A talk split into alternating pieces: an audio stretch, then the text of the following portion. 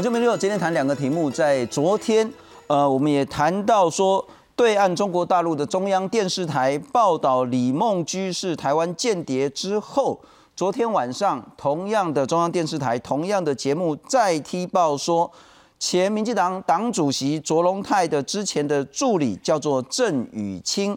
从两千零四年开始呢。接受包括外交部驻捷克代表叫做李云鹏的资助，从零四年一直到今年呢，长期提供重要的情资情报给台湾当局。然后呢，郑宇清已经被正式逮捕了。不过在昨天晚上这个消息出来之后，包括卓荣太公，我从来没有这个助理过，从来没有这个助理。然后外交部说呢，从来也没有李云鹏这个人呢，是当所谓的捷克代表。外交部马博基内郎，那这整件事情叫做诬陷栽赃吗？还是对北京来讲，这叫做罪证确凿？下半场好好来谈这个，上半场要来谈，从两千一零年开始，那个时候呢，是包括呃整个环保署通过环差分析。台南铁路东移的计划，二零一零年开始，当地的住户呢就展开了抗争，一直到今天十年九年多，将近十年的时间，最后两户，包括黄家，包括自救会会长陈志晓他们家呢，最后两户今天全部都被拆了，而这件事情呢。可能在台湾历史上呢，会写下一个非常重要的一个事件，在所谓的土地征收的过程当中，在所谓的都市更新的这个大帽子下，强拆是不是必要之恶？是不是无法避免的这个结果？当然，现在看起来最让人家心酸的是，一对九十岁的夫妻，也就是陈志晓先生他的双亲呢。老泪纵横，依然换不回，依然救不了他们住了好几十年的房子。上半场来谈谈台南铁路东移，今天是不是画下了句点，还是说它可能是某种争议的更加开始？介绍两位特别来宾，首先欢迎是反南铁东移自救联合会的会长陈志晓陈老师。各位观众大家好。再来欢迎是也长期协助这些住户的。反南铁东移自救会的委任律师简凯伦，简律师你好，各位观众大家好。啊，陈老师还是先，您的双亲，特别是您的母亲，是现在心理跟身体状况还可以？当然是非常非常糟糕。他看着他在那边住了将近五十年的一个房子，他二十六岁就搬到那边去，然后呢？最后是被扫地出门，哦，那当然是非常非常的痛。那他离开的时候呢，那个房子其实还没有完全拆掉了，哦，那这个政府非常恶劣的是，他在早上他答应徐世荣教授说会封存这个房子。为什么说要封存这个房子？他是谁？他是就是铁道局。铁道局答应徐世荣老师说会封存。那为什么说要封存呢？因为这个故事要从呃两个月以前那一次党拆成功开始讲。是七月二十三号党拆的时候，党拆成功，但是呢，其实我妈妈那时候就已经崩溃了。那在这个两个月里面，她就变得更瘦，脸色更苍白，然后晚上我们知道其实她很难睡觉的。那今天碰到这个状况，那更不用讲了。好。所以我那时候七月二十三号，我看到这个虽然挡拆成功了，但是我觉得我有那个责任，应该要避免下一次的强拆的这样子的威胁，不然的话，我怕我妈妈她承受不了这个打击，所以我就去想了很多方案。好，那我们最后提出来跟政府要谈的一个方案，叫做公共艺术的一个方案，事实上就是。把我们家送给台湾，OK，因为我们家是一个非常特别的一个房子。这个房子呢，它在民国六十年开始盖，然后那个建筑师是民建筑师傅显耀，然后跟我爸爸，我爸爸是成大土木系战后的第一届毕业，然后跟我妈妈，我妈妈那时候是那种天真浪漫的那种文艺。少女，文艺少女，好，他们一起去设计的。这个房子呢的客厅长得这个样子，你可以看得到这个楼梯它是一个回旋梯。那事实上，这个楼梯它的概念是从那个费雯丽的《乱世佳人》里面来的哈。是。那我妈妈就就就就弄一个这个很特别的一个楼梯，这个楼梯打掉三次，第四次才盖起来，弄非常特别的功法去盖的。陈妈妈心里最挂念不下就是这个楼梯。对。这个楼梯非常的漂亮，你看到它们这个这个曲线，哈，然后这是从二楼到呃一楼呃二楼到三楼的曲线，多么的漂亮的一个楼梯。这个是从上方看下来的，像是那个鹦鹉螺状的这个结构。嗯哼，这个是一个 art piece，是一个艺术品。那他们花了那么三年的时间去盖这个房子，然后你可以看到它的天花板，这个是 Art Nouveau，就是六零年代的新艺术，所谓 Art Nouveau 的形态。嗯哼，它的立面呢是日式洋风的这样子一个风格，有一个凸出来很漂亮的一个雨遮，是哦，然后连柱子都不是一般的柱子，都是弄大理石这样一片一片堆砌起来的，这个。在那个年代，就是我们所知是台南第一栋。后来台南好多房子都 copy 我们这个设计了哈，石板柱这样。哎，对，但大理石的哈。那其实这个房子对他们当然是很重大的意义，因为我爸爸妈妈他们什么也不求，他们只你知道，他们是想要自己过个好日子。所以呢，他们那个省吃俭用盖了这个房子，那希望说能够一代又传传一代，因为他们知道盖的非常非常的棒。那现在碰到这个南铁东一案，老实说，啊，我知道现在已经挡不住这个所谓东移这件事情啦，因为它到处都挖乱七八糟嘛，哈，所以那时候我们提出来的一个想法就是说，我们把这个东西当做一个公共艺术，然后他们要做明挖覆盖法的时候呢，把它移到旁边去，因为现在搬房子的技术很容易嘛，哈，然后呢，他们做好明挖覆盖了之后，再把它搬回来，法律也没有问题，因为它不是住宅。它只是一个 R piece 而已，所以没有所谓土地所有权的问题，而且我们并不拥有它，我们是把它捐给捐给台湾，OK，所以法律上面没有问题，他那个征收就就让他征收，我们也认了，因为其实南铁东营让我们打那么多年，其实最打到最后都是为了一个尊严的问题啦，而不是真正财产的问题啦。好，但是这个这房子有特别的意义，那所以我们我我知道我妈妈很 care。这个房子会不会被毁掉？是，所以我们就提出这个方案，而且这个方案其实。因为很多有名的建筑师，他们来看过这个房子，都觉得非常非常值得保留。包含二零一五年的时候，那个陈彦仲是台南市都委会的呃很重要的一个委员，他那时候都已经提议出来说，这个房子是沿线最漂亮、最值得保存的一个房子，应该把它搬到旁边去，然后让我们家人继续住在里面。而且他都找到地点了，就在知识馆里前面有个三角公园。OK，但是二零一五年的时候，我在带领抗争，我怎么可能？一个人去我们家独自去接受这个方案，然后让其他人全部拆掉，这种事情在我们家的人格上面，我们是做不出来的。好，所以我们当然没有去去去接受这个案子。那所以可见这个房子它的特殊性跟它的那个艺术价值。我我大概知道说这栋房子对您，特别是对您的父亲母亲的那种无法替代的重要性。是。但您说您其实是一再退再退，对，退到现在，其实你也不想保留这个房子了，所有财产权你也不想要，你就直接送给中华民国了。是，那我我想问的是说，那最后是有哪一个部会或是哪一个官员跟你们达成不管口头或是书面上的协议说？好，他愿意就也许楼梯保留，是，也许是说这边先不拆，移到旁边去，等铁路东移好了之后再移回来，有这种具体的承诺，但他跳票今天依然强拆吗？其实不是承诺了哈，因为其实这整在整个谈判过程其实就很诡异。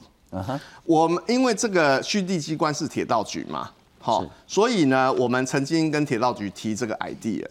然后呢，铁道局因为老实讲，铁道局是九月三十号听到，他听到他有点 shock，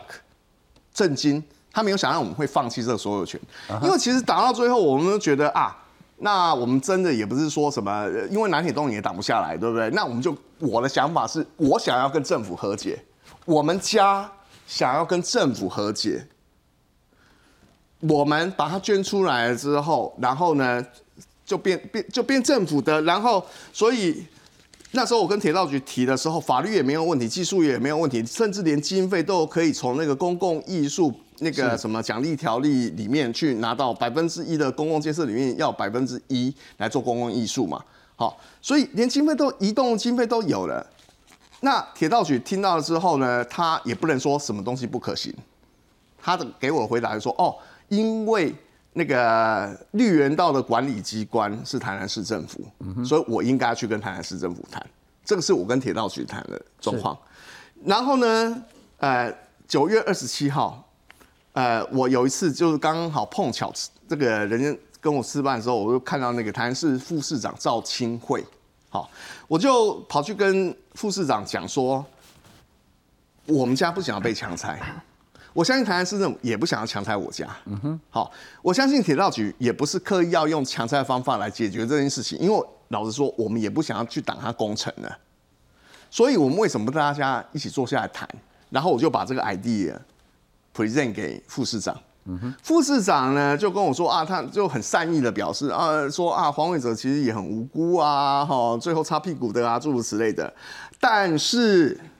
啊，区地机关是铁道局，所以他没有办法片面答应，他要我去跟铁道局谈。铁道局说他要去找市政府，市政府说他要去找铁道局。是，好，然后接下来呢，我这样就拜托焦华老师陈焦华立委，是。好去安排了一个会议，把铁道局跟台南市政府一起找来谈，这样他们就推不掉了嘛，哈。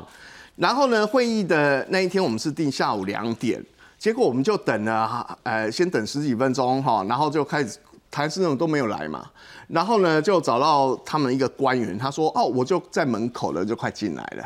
好，然后我们就继续等，等到四十五分钟的时候，哎，都没有人进来啊，啊，就去追啊，原来他本来要进来开会的，被临时被高层不知道哪一个高层电话扣回去说，你千万不能去开会。您要讲的是说，当您一直退退退到后来说，我干脆把房子送给政府，拜托政府不要拆，你继续不管是铁道要怎么样东移都好，移完之后这些回旋的楼梯，这些重要的建筑物变成不管是市政府所有或是中央所有，变成是一个公共艺术。对，但台南市政府或铁道局他们不愿意，明明可以不拆，是但他还是依然你认为趁人之危，漏夜拆除这样。其实你知道我我当初我为什么今天会那么的惊讶，说他们来拆我家？你不知道今天要拆你家？我，不知道，我完全不知道，我完全不知道。我们有消息说要拆黄春香他家，是。好，然后呢，哎，那当然同样的消息来源没有说要拆我家，嗯哼，那我的判断那个时候是说啊，我都要跟政府和解了，我都愿意跟他谈了，然后他不来跟我谈，他如果在这个状况还突袭拆掉的话，这么这是一件多么无耻的事情啊！我想说政府不会那么无耻吧？我们来看看，其实从今天凌晨大概三四点的时候，台南市警方呢就已经很多人集结在台南市要去拆除的这些地方。其实媒体也昨天晚上就知道了，对，所以几乎各家媒体在昨天晚上都已经赶快动员说一定要在那边守非。常有趣，我补充一下，三点多的时候，我看到非常多的警力是在黄黄春家家附近，我家附近那时候是完全没有警察的，所以呢，本来在我家守的人，还有一些朋友。全部都跑到黄春香家那边去守了，因为我们看到那边很多警察，那、我们家旁边都没有警察。嗯哼，好啊，去那边了之后就被困在那个地方，然后五点的时候我家才警察过来，而且是更大量的警察，比春香家更大量的警察，整个围起来，而且动作非常非常快，围起来就开始拆后面。所以你认为他摆明就是不想谈，就是要拆的啊？对，那我觉得很荒谬的一件事情是，我没有要挡工程，我们就要让他做了。不，房子是可以不用拆的，而且这个房子留在那个地方是有特别的意义的，不只是它房子漂亮，这个有都市缝合上面、时间上面的意义。因为现在南铁东一岸沿线上面所有的那些历史纹理全部都被毁毁光了，包含古井、清代的唐业古井，包含苏定寿的房子。包含最后这个东西，我们都想说，你都市缝合不只是空间上面东东侧西侧的吧？你应该台南作为一个文化古城，你应该还有时间上面的都市历史的记忆也要缝合。是，这个是一个多么好的一个东西，可以让他们做都市网做公共空间，这对台南市政府是一个多么大的一个加分。但是他们宁愿都不要，他们不要任何记忆，他们决定要把它毁掉。我可能要请教简律师了哈，就是说，当然站在陈老师的立场，他有非常的很多的不满，很多的情绪，很多的愤怒，很多的不谅解，为什么政府是这样做？但是如果我们回到法的部分，先前我们也谈过，包括说呃法院也走过了，包括行政法院也走了，包括监察院也走了。但很显然，自救会这边是节节败退。我想请教简律师的是说，是否有在法律或者是正当程序上，不管是交通部也好，不管是台南市政府也好，法律有不够完备，有充满争议之处？我们来看看，这今天早上凌晨的时候，大批警力就集结在台南市要拆除的这两户黄家跟陈家附近。那最后两户。十年的抗争今天画下句点，不过很显然，这是一个非常负面、非常悲剧的句点。大批声援陈志晓的民众持续和警方在巷口对峙，抗议政府强拆房屋，双方爆发激烈冲突。不过，早在凌晨三点就已经发生一波严重推挤冲突。台南铁路地下化东移案，铁道局原本预计十三号零点将进行拆除最后两户待拆户的作业，后来改为六点。不过凌晨三点半左右却开始封路架起铁巨马，企图要强力驱离，引发声援民众气愤。而不止声援陈志晓的民众爆发多次冲突，另一边也让声援黄春香的民众不满。坚守原地，坚守原地，要居住权，要居住权。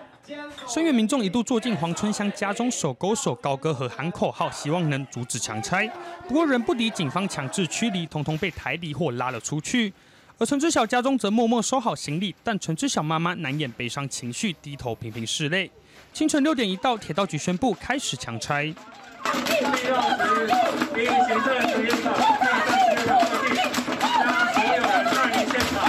怪手在屋外开始初步动工，把挂有民主堡垒的抗争布条旗帜统统拆了下来。陈家陆续搬出行李，而铁道局表示已经象征性的拆了围墙。另外，黄春香家也在上午九点多带走最后一名房客，工人已执行部分墙面的拆除，预计花上两到三天全面拆除完毕。台南市长黄伟哲则表示，希望彼此能互相体谅，让事情和平落幕。没有办法百分之百圆满，但是也希望说能够求得大家都能够做最大的体谅。经过前一晚的激烈抗争，陈志晓一家和声援民众无奈的在老房子看着外头的拆迁，只能接受这样的结局。他们要把这个房子啊捐出来，捐给我们的政府啊，让我们盼政府能够好好的啊，跟陈爸爸、陈妈妈、陈家所有的成员一样，继续的好好的。陈妈妈下午步出住了六十一年的老宅，才刚走出门口，眼泪却止不住的再度溃堤。徐世荣也强调，希望陈家的痛苦到此为止。谢谢谢谢谢谢谢谢大家。陈妈妈，陈妈加油！记者温正恒、陈冠群、陈信龙，台南报道。不，简律师，我们来回顾一下这十年的过程。二零一零年的时候，环保署通过环差分析铁路东移案，那开始拆迁户就抗争了。其实已经九年多，快十年了。一二年有自救会，一三年去监察院，但监察院最后的调查报告说，包括台南市政府、包括交通部没有缺失。那后来也告了环保署，呃，包括詹税坤、詹律师提起行政诉讼。台北高等行政法院判自救会败诉，也就是政府胜诉。那自救会还要上诉，但是被驳回了。最高行政法院也驳回了自救会再审之诉。换句话说，行政行政法院那一块呢，是每一次都输。那在监察院呢，监察院也不站在自救会这一边。那后来部分的拆迁户也告了内政部。那高等行政法院在今年四月的时候宣判说，这符合公共利益，所以内政部没有不法、没有利益的瑕疵，也驳回了原告的诉讼，在今天正式拆除。我想问的是，站在政府立场，一定说该走的程序我全部都走完了，没有办法，没有办法让每一个人都满意，没有办法圆满必要之恶。是这个部分，我还是要先澄清一下，就是说房子被拆了，但是整件事情目前其实还没有走到一个据点。事实上，离据点还有好一段的一个时间。大概以都市计划诉讼来讲的话，目前其实是刚上诉到那个最高行政法院，然后最为关键的一个土地征收的诉讼，目前第一审才刚开打开始没有多久而已。所以整个司法诉讼程序目前事实上只走了一半，是还有另外一半的道路还没有走。那在这一边，其实我也必须要去澄清一个概念，就是说。回到我们台湾的一个土地征收，我们会看到常常很多的一个所谓的反破千的一个抗争，但是事实上，我们所谓的反征收或者是反破迁的一个抗争，它所走的并不是一个零和的游戏，因为在我们无论是大法官的释字，或者是土地征收条例，其实都已经阐释了一个非常重要的原则，叫做所谓的征收必要性。意思在讲的就是说，当今天可以不动用征收手段的时候，你就不要动用。是。当今天如果说非得要征收不可，但是尽可能的把范围缩小，是。多多的利用公有地，所以蛮多的一些的一个反破迁的抗争，或者是反反征收的一个运动，其实他们往往在诉求的，并不是要去阻挡这个工程的本身。而在诉求的是，你并没有去符合这个所谓的征收必要性或最小侵害的原则。最典型的案例，其实就是我们现在所讲的南铁案。所以，我们从头到尾其实都看不到自救会，他去讲说不要铁路地下化。他们一样，他们完全没有反对铁路地下化，而是在于说，当今天有一个原轨案拆迁范围都更小的情况之下，你今天为什么不去利用东？你今天为什么去选择了东一案？所以这样，这才是整个案子基本上最为一个核心的争议环节点。这件事情事实上完全它其实是显现在一张图表的上面。这一张图表其实是来自于政府的九十八年综合规划报告，它完全去说明了今天为什么去一个最小征收范围的一个原轨案不选择，而去选择了东移案。我们可以看到，它最核心的目的其实就是为要去腾空现在。这张图所示的一个台南车站站区的一个土地，上面我们可以看到有一个狭长的、细细的长条、细细的一个轨道，这一条其实就是所谓的东移后、东移岸、东移后的一个永久轨的一个铁道，它所整个腾空出来的非常明显，腾空出来哪里？腾空出来台南车站站区的土地，而这一块台南台南车站站区的土地。依照他们的规划要做什么使用，其实要就是要去作为住商混合、会议旅馆，包含了像办公商业等这一些的开发。依照他们的一个规划，总共的一个开发的一个房地总值五百一十二亿。是这件事情，其实才是引爆整个南铁抗争运动一个最核心的点。不过这部分我们之前也讨论过蛮多次的，但是那个简律师最重要的论述是说，尽管刚我列了，不管是在监察院，不管是在行政法院等等的，但是还有其他包括土地征收的这些重大的案子正在进行诉讼当中。所以如果说最后是自救会胜诉，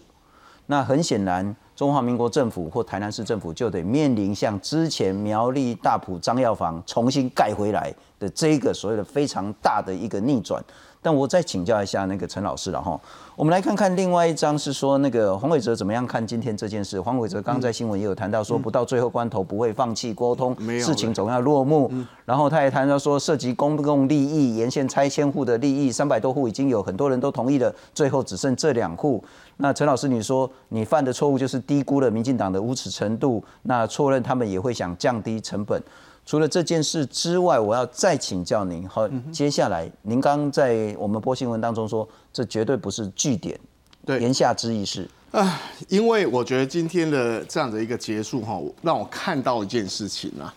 就是说今天政府来拆我家，其实他的目的并不是要完成这个工程而已。